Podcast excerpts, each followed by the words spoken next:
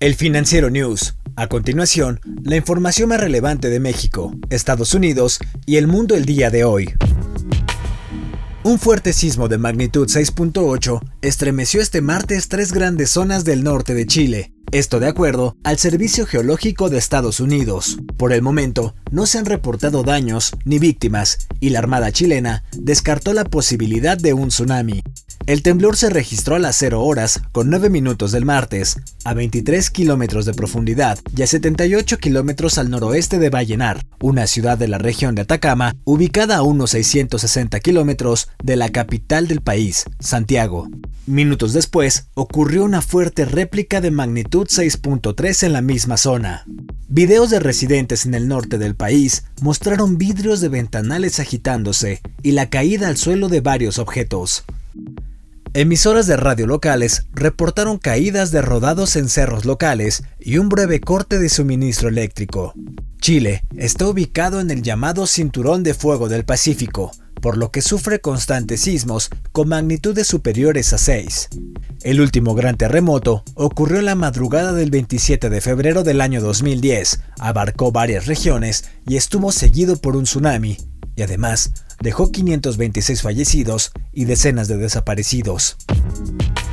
El gobernante Partido Liberal Democrático de Japón eligió un método de votación para reemplazar al primer ministro saliente, Shinzo Abe. Este sistema podría ayudar a su mano derecha, Yoshihide Suga, a asumir el cargo. Los funcionarios de la formación política decidieron este martes un sistema que dará más peso a los legisladores del partido sobre los miembros de base. La medida se produce cuando Suga parece estar obteniendo suficiente apoyo entre las poderosas facciones de legisladores, lo que lo coloca muy por delante de cualquier contendiente. Al momento no se ha anunciado una fecha para la votación. Algunos líderes del partido han declarado a los medios locales que las elecciones serán entre el 14 y el 15 de septiembre, y el Parlamento elegirá un nuevo primer ministro el 16 o 17 de este mismo mes.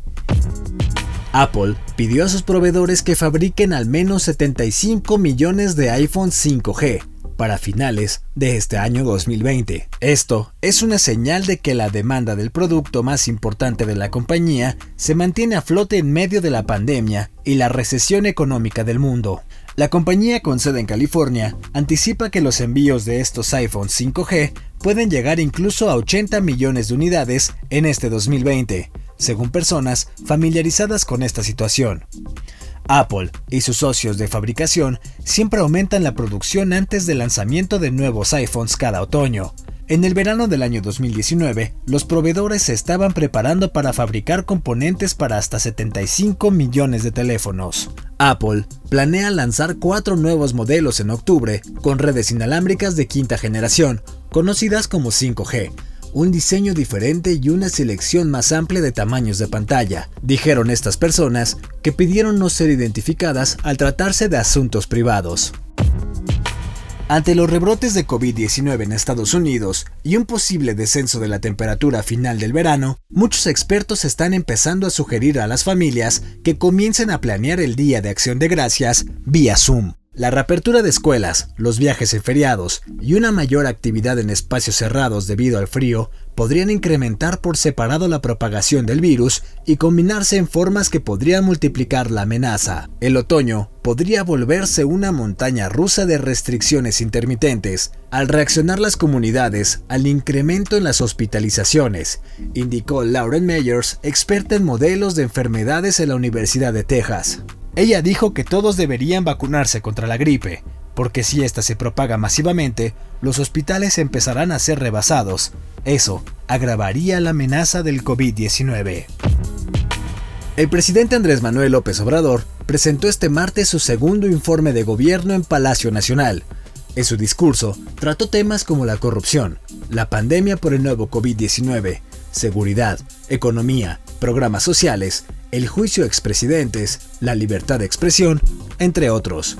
Algunas de las frases que sirven como resumen del informe son, estamos enfrentando la crisis económica con una fórmula distinta, peculiar, heterodoxa, diría única en el mundo. Ahora, todos los apoyos y créditos se dan de manera directa para reactivar la economía desde abajo hacia arriba. No se da prioridad a las grandes empresas y los bancos por el bien de todos Primero se rescata al pueblo. Este gobierno no será recordado por corrupto. Nuestro principal legado será purificar la vida pública de México y estamos avanzando. Solo han aumentado dos delitos, homicidio doloso y extorsión, en 7.9 y 12.7% respectivamente, vinculados en lo fundamental en la llamada delincuencia organizada. Estos son solo algunas de las citas que el mandatario pronunció durante su discurso. Para más detalles, ingresa a nuestro portal, elfinanciero.com.mx. Yo soy Daniel Maldonado. Hasta la próxima entrega del Financiero News.